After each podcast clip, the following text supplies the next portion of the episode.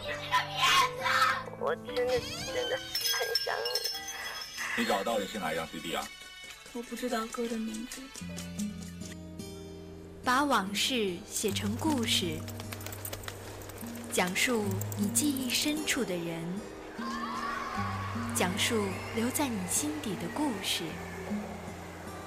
夜晚，让声音化作潮水，击打你的心灵，让那些往事的伤痛随风飘散，把温暖和美好留在心底。请给我讲个故事，《黑白森林》。春天的花开，秋天的风，以及冬天的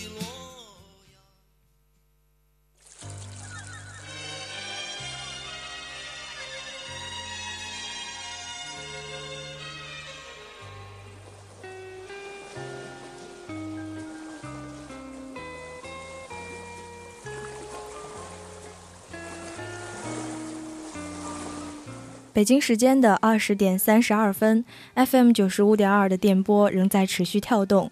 这一节又到了我们黑白森林的时间了，我是你们的主播诗瑶。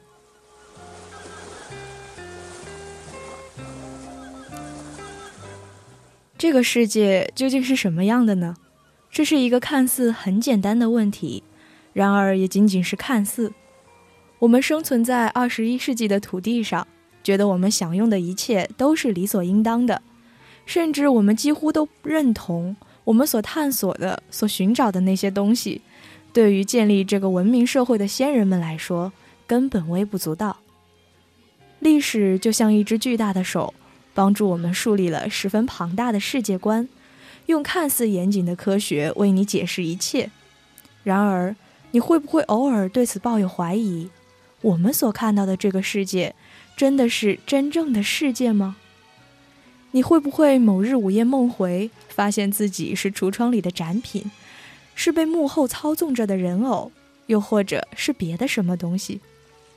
今天的黑白森林从一个疯子的角度说起，真正的世界和眼中的世界到底是怎样的？首先，还是让我们来一起听一首来自品冠的《另一个世界》。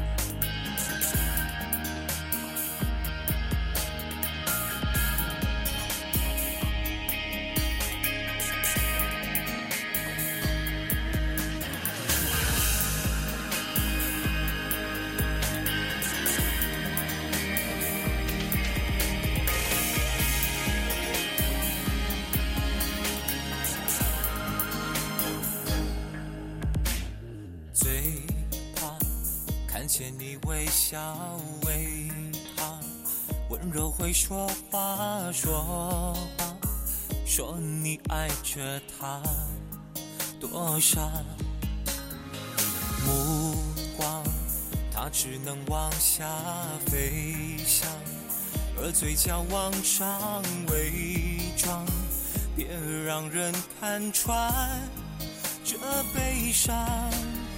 世界。就这么分裂成两边，在强光的表面，你随他走远。黑夜狠狠地吞噬我心里面最期待的画面，你和我的另一个世界已。不见另一个世界已不见，消失在你和他亲密触摸的瞬间，这算不算我的体贴？我不见这一切，你从看不见，一颗心为你从高处坠毁的壮烈，只为成全了你对他温柔。的情节。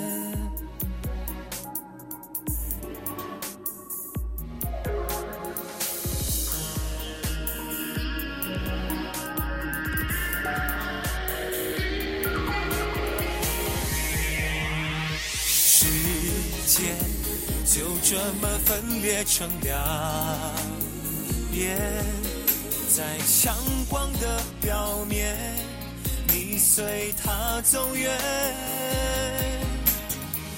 黑夜狠狠地吞噬我心里面最期待的画面，你和我的另一个世界。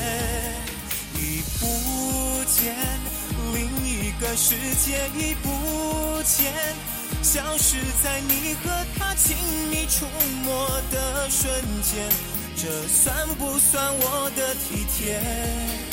我不见，这一切你总看不见，一颗心为你从高处坠毁的壮烈。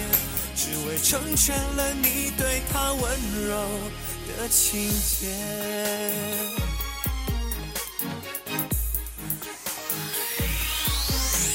已不见，另一个世界已不见，消失在你和他亲密触摸的瞬间，这算不算我的体贴？我不见。这一切你总看不见，颗心为你从高处坠毁的壮烈，只为成全了你对他温柔的情节。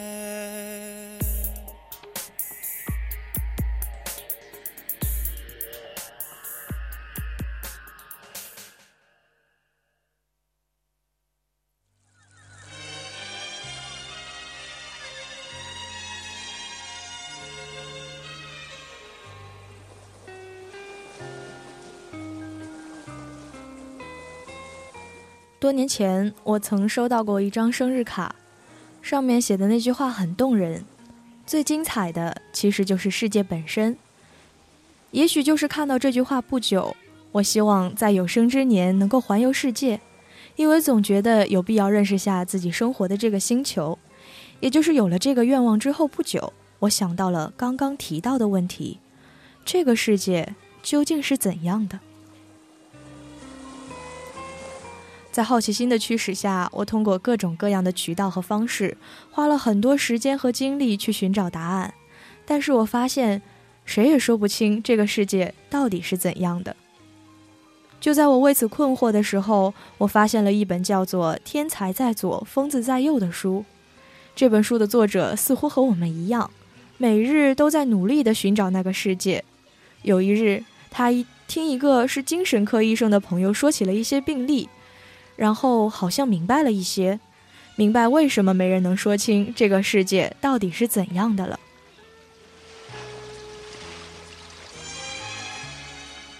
道说这里是人间，上帝说这里是天堂和地狱之间的战场，哲学说这里是无穷的辩证迷雾，物理说这里是基本粒子堆砌出来的聚合体，人文说这里是存在。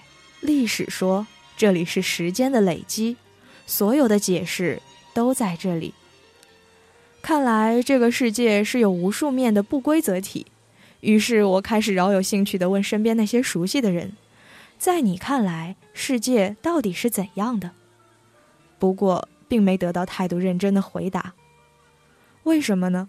大概因为很少有人想过这个问题，也很少有人真的愿意面对这个问题。因为大家都在忙着赚钱、升职，以便于拥有更好的生活，很少有人在乎这个世界到底是怎样的。更多人对于我的行为表示不解，同时还半真半假的表示关注。你疯了吗？接下来要讲的这个故事，它的性质很难断定，就像那部叫做《The Man from Earth》里面主人公说的话一样：“信则有，不信则无。”这是一个疯子眼中的世界。听完这个故事，你若相信，那么也许你们都是疯子，也许你们之外的人才是疯子。你若不信，那么就当做一种科幻小说来看看吧。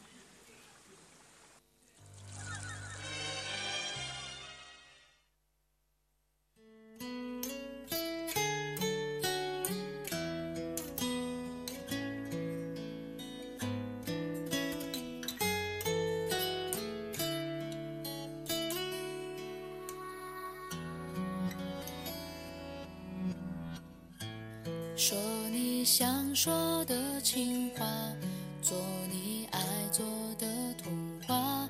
我已不想再挣扎，这份感情有多复杂？关于你的回答，我在心里牵挂。这样煽情的歌唱到你想家，唱情歌流着谁。双人床黑咖啡，只想有人有个人来陪。写一首淡淡的歌给你啊，让你说我傻。这一首淡淡的歌给你啊，说说心里话。播一首淡淡的歌给这一首淡淡的歌给你啊，让你回想他。我会一直拥抱着你，告诉他们我也会牵挂。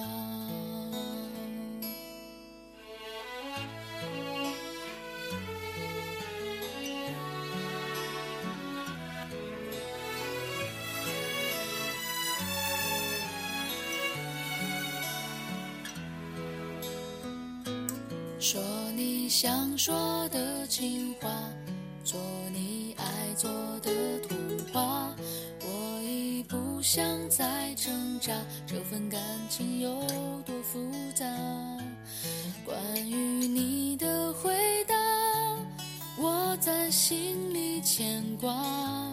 这样煽情的歌唱到你想家，唱情歌想着谁，双人床黑咖啡，只想有人有个人来陪。写一首淡淡的歌给你啊，让你说我傻。这一首淡淡的歌给你啊，说说心里话。播一首淡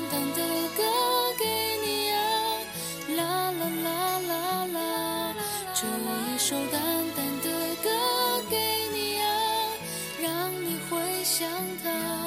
我会一直拥抱着你，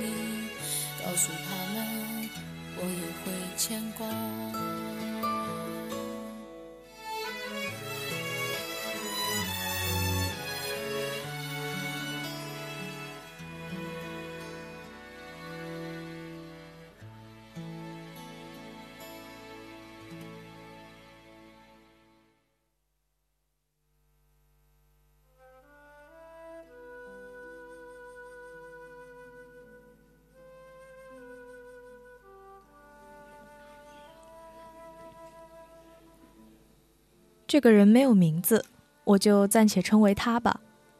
他说：“这也是我不久前才想通的。你知道为什么有些时候面对一些很明显的事物却难以分析、不敢下定义吗？其实是思维影响了人的判断，所处思维状态导致了人根本看不清本质，干扰人判断的能力。”他说到这里的时候，我觉得我整个人充满了奇妙的感觉。但是这跟你所做的有什么直接的关系吗？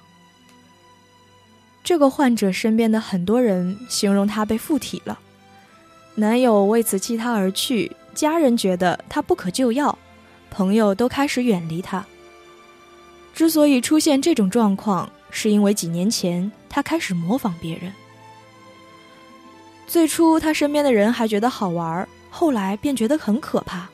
因为他几乎模仿的惟妙惟肖，除了生理特征外，眼神、动作、语气、习惯、行为举止，没有一点儿不像的，这让他周围的人觉得很可怕。就用她男男朋友的描述，那一阵他总是模仿老年人，不是做给别人看，而是时刻都在模仿。我甚至觉得跟我爸生活在一起，而且最可怕的是，他看我的眼神。那不是他，我觉得他被附体了。我自以为胆子不小，但分手都是我趁他不在家，然后逃跑似的搬出了。搬出去之后才打电话告诉他的。我觉得他接电话的声音是个老头。但我所感兴趣的并不是什么灵异的内容，而是另一个问题：那些所谓附他体的都是活人。他说：“当然，而且是直接关系。我刚才说了，人怎么可能没有思维？我再次强调，你看是这样。我并没有接触你很久，也不是很了解情况。当然了，我从别人那里知道一些，但是没亲身接触你。到目前为止，一个多小时，所以他似乎有些不耐烦。所以你希望我说的明白点儿？我点点头。”对，也许这对你有好处。他笑了，对我，什么好处？我说，如果你不让我把事情弄明白了，你后面会面对一系列的检查、检查和测评，耽误时间不说，对心理上……他打断我说：“我明白了，我也知道你要说什么了，是个问题。不过我尽可能从开始讲给你。如果你还不明白，我也没办法。”但是我会尽力。好，谢谢你。她是那种言辞很犀利的女人。她开始思考着说：“嗯，从哪儿开始算起呢？这样吧，我刚才的话你先放一边不想。我问你件事儿，你想没想过，你看到的世界也许本身不是这个样子的？”她的话让我一惊。这个问题是我长久以来一直困扰着的。见我不说话，他接着说：“说个简单的吧，你知道人类眼球的结构是球形，对吧？球形晶状体。根据透镜原理，景物投射给视网膜上的是上下颠倒的图像。但是大脑自行处理了这个问题，左脑控制右手，右脑控制左手，这样问题就解决了。但本质上，我们眼中的世界是颠倒的。”我努力回忆生物学的内容，嗯，是这样。他接着说：“我是从这里出发想了很多，这是最初，而下面我要跟你说的，需要你尽可能的展开自己的想象力。好吧，我尽力而为。”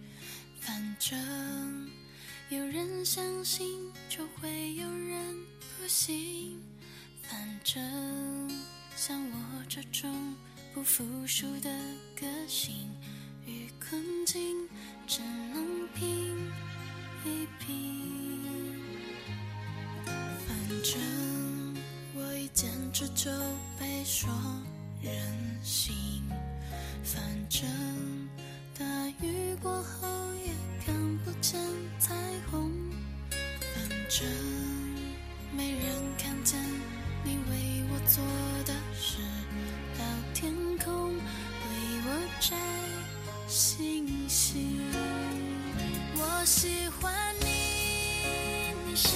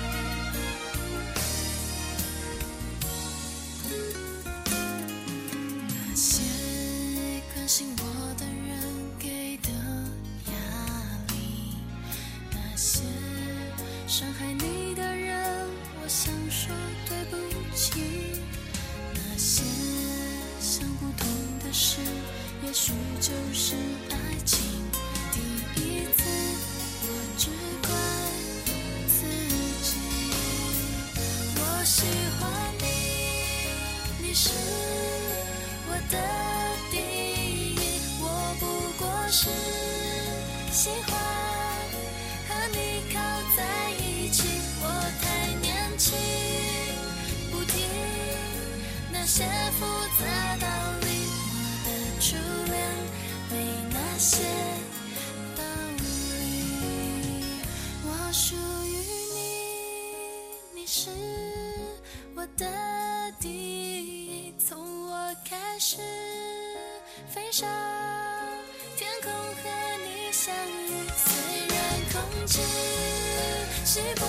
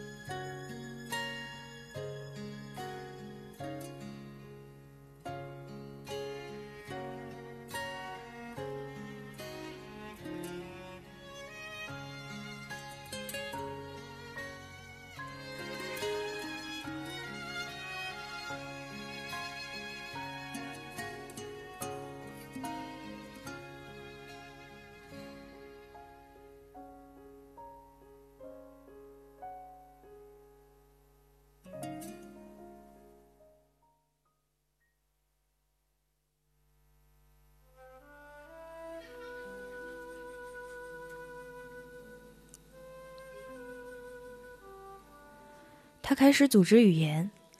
咱们再进一步，因为我们每个人都是有思想的，所以在我们看待事物的时候，其实是加了自己的主观意识。也就是说，你认为的鲜艳，在我看来并不见得是鲜艳。你看到的红，我也许会觉得那偏黄；你尝到的甜，在我尝过后觉得偏酸。你认为的很远，我可能觉得不是特远。你认为那很艺术，我却觉得很通俗。这样说明白吗？你的意思是说，经历、造诣、学识、见识、知识这些客观因素影响了我们看待事物的本质？他毫不客气地说：“你想事情太绕了，看本质。你说的那些经历啊、知识啊，都是客观的，那些客观的影响了你，是你的思想。”所以，最终就是形成了你的主观。当你知道的越来越多，你就和别人越来越不一样。事实上，每个人都是越来越和别人不一样。是这样吗？他很笃定地说：“是这样的。我们每个人看到的世界会偏差越来越大，但是会有所谓的集体价值观在均衡着我们的主观。”我开始觉得我的想象力有些跟不上。他自顾自的继续说：“后来我想到这个，就开始好奇，别人眼中的世界是什么样子的呢？”我懂了，这就是你开始模仿别人的最初原因，对吧？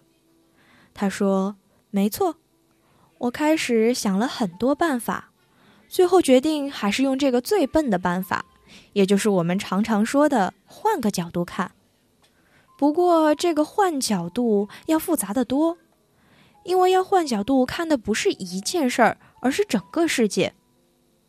最开始，我先是慢慢观察别人的细节，然后记住那些细节的特征，再然后开始试着模仿别人，体会对方为什么这么做。说白了，就是变成你模仿的那个人。模仿的时间久了，嗯，就会了解被模仿者的心态。进一步呢，就学会用对方的眼睛去看事物了。如果掌握的好，甚至可以知道对方在想什么。看起来好像有点不可思议。我说，有点像演员。不过，知道对方想什么，这个有点悬了。他却丝毫没有动摇。他说：“一点都不。我知道很多朋友不怎么理解，好像还觉得我很可怕。所谓附体，只是他们的借口。其实更多的是我知道他们在想些什么，所以他们觉得很可怕。不过那会儿我已经接近更高级别的模仿了，是模仿的更像了，不是心灵模仿，不动声色的就知道对方的想法。”因为模仿别人久了，对细节特征抓得很准，所以揣摩到对方的心态纯粹是下意识的，不用行为模仿就可以看透。你认为这是巫术或者魔法吗？这样说来的话，不觉得。他说：“就是的呀，花几年的时间一直这么做过来，就会觉得很简单，无非就是对细节的注意、把握、体会。”对眼神的领悟，对动作目的性的熟悉了，习惯后不觉得怎么神奇。不过做到心灵模仿，我觉得有天赋成分。也就是说，如果你天生观察的非常细致，并且很敏锐的话，会更快。可是，这样看起来不会很累吗？你要去模仿那么多的人。你要去一点一点的了解他们，而且你要把你自己变成他们。不，这样很有趣。你开始用别人的眼光看的时候，你会看得更本质，你也就会更接近这个世界本质的所在。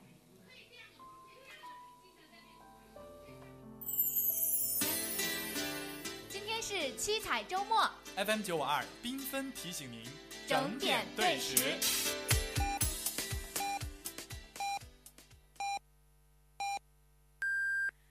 爱是无私的，让我们用爱点亮希望，让它传递到每个地方。现在是晚上九点。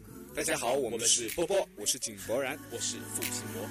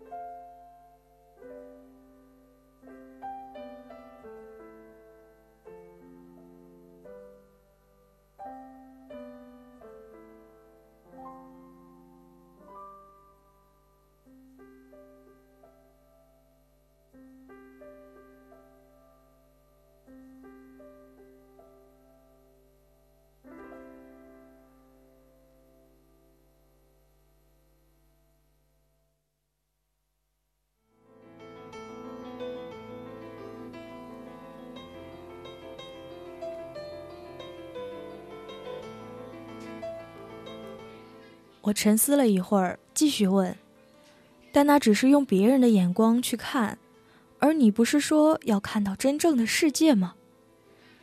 他笑了：“没错，但是我说了，这是一个很笨的方法，实际是绕了个大圈儿。可是我想不出更好的，我不打算走宗教信仰那条路。你说你会知道别人想的是什么？你可以知道我在想什么吗？”他很直接，不知道，因为我在跟你说清这件事儿，所以我一直在自己的思维中。不过，他停顿了一下。不过我知道你对这个世界的本质很困惑。我突然间愣了。他笑着说：“神奇吗？我不觉得，只是我刚才注意到你眼神轻微的变化而已。那个问题。”真的困扰你很久了吗？我点了下头，突然意识到，我和他的位置好像颠倒过来了。你很厉害。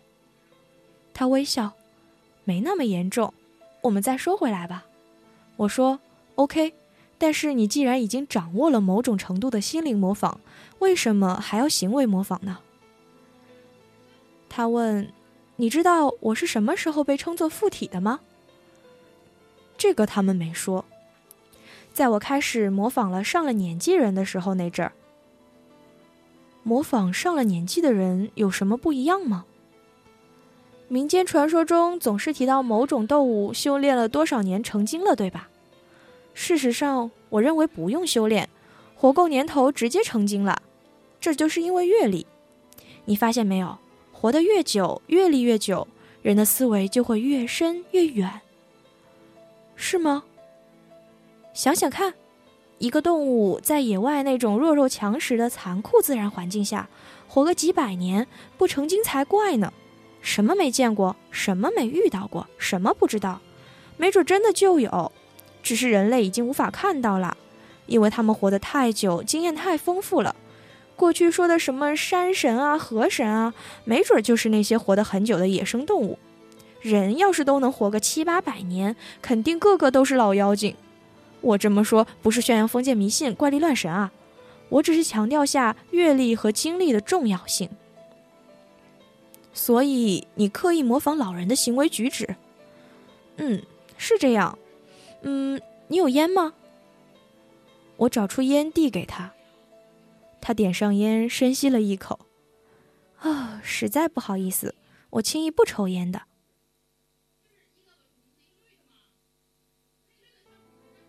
事实上，我很高兴他面对我能够放松下来。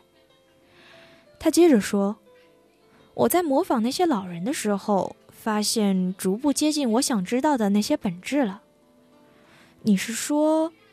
他很笃定的说：“世界到底是怎么样的？”我懂你的意思了。你选择用这种兜圈子的方法去做的目的，其实不是为了揣摩别人，或者单纯用别人的眼光来看世界，而是为了不带任何主观意识去看这个世界，对吧？他笑了。我花了好几年，被人说有病附体，就是这么简单。我告诉你，我明白的不是这样。我没笑，等着他继续。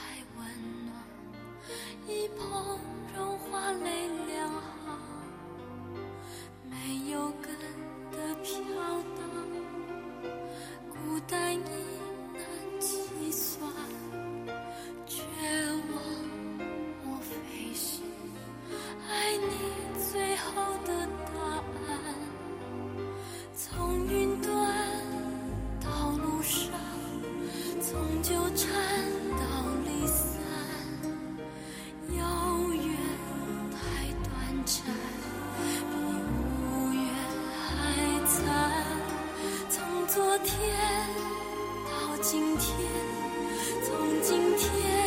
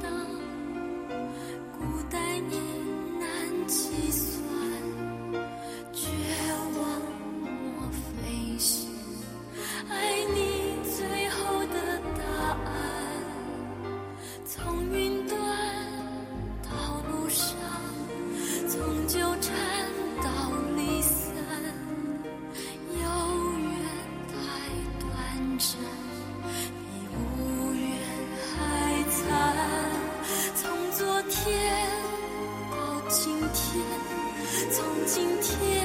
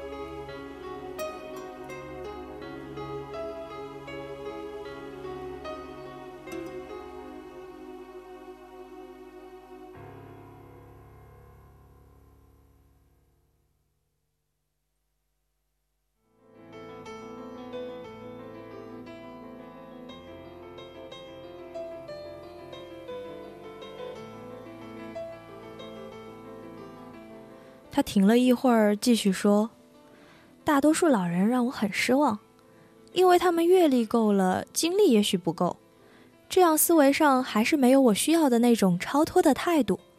因为大多数上了年纪的人，遇到什么事情还是会有很强烈的情绪，但是身体上又不允许有很强烈的反应，所以有时候他们的脾气就会很怪。我妈就是这样。”不信，你把你身上所有的关节都用绷带包上绷紧，这样过一周试试，你也会很郁闷的。可是我要的不是这些，我需要的是脱离尘世的状态去看世界。我不知道该怎么做了。你是说你陷入僵局了吗？他咬了下嘴唇，嗯，没错。但是没多久，我发现我又进了一步。因为就在我以为这几年白费功夫的时候，我突然懂了。你得到超脱的状态了，他说，比这个还强大。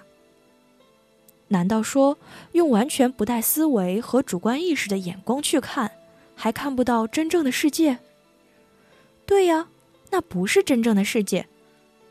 那这究竟是什么？他掐了烟，笑了。如果你带着自我意识去看，根据我前面说的，你看到的其实是你自己，对吧？你想过没有？真正要做的不是什么都放弃了，不是无任何态度的去看，那不是超脱，那是淡漠了，就是俗话说的没人味儿了。那种状态根本看不到，顶多目中无人而已，差得远了。我又疑惑了。可是你说了半天，到底是怎么能看到的呢？他得意的笑了。想看到真正的世界，就要用天的眼睛去看天，用云的眼睛去看云，用风的眼睛去看风，用花草树木的眼睛去看花草树木，用石头的眼睛去看石头，用大海的眼睛去看大海，用动物的眼睛去看动物。用人的眼睛去看人，我认真的听着，傻了似的看着他，但是大脑是沸腾的状态。最后，他又开了句著名的玩笑：“如果有天你看到我疯了，其实就是你疯了。”